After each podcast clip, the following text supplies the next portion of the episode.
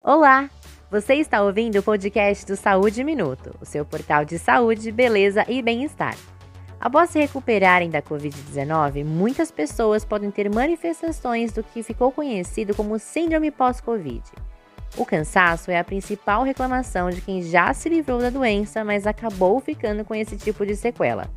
No episódio de hoje, o fisioterapeuta cardiovascular Carlos Uchoa explica pra gente sobre a importância da reabilitação no pós-Covid e seus principais benefícios para a saúde. Não esqueça de nos seguir no Instagram, Portal Saúde Minuto, e compartilhar o podcast com os amigos. Bom episódio! Quantas vezes você já não ouviu falar que quem teve a Covid-19 queixa-se de um cansaço ao longo do tempo? Podendo durar três meses, seis meses, dez meses e até mesmo um ano após ter contraído a Covid-19.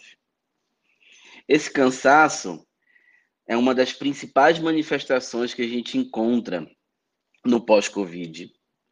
Dentre eles estão a fadiga, a falta de ar, a dificuldade para respirar, dores de cabeça, dores musculares, fraqueza na musculatura do corpo, até mesmo queda de cabelo e tontura. Esses sintomas caracterizam o que a gente chama de síndrome pós-Covid.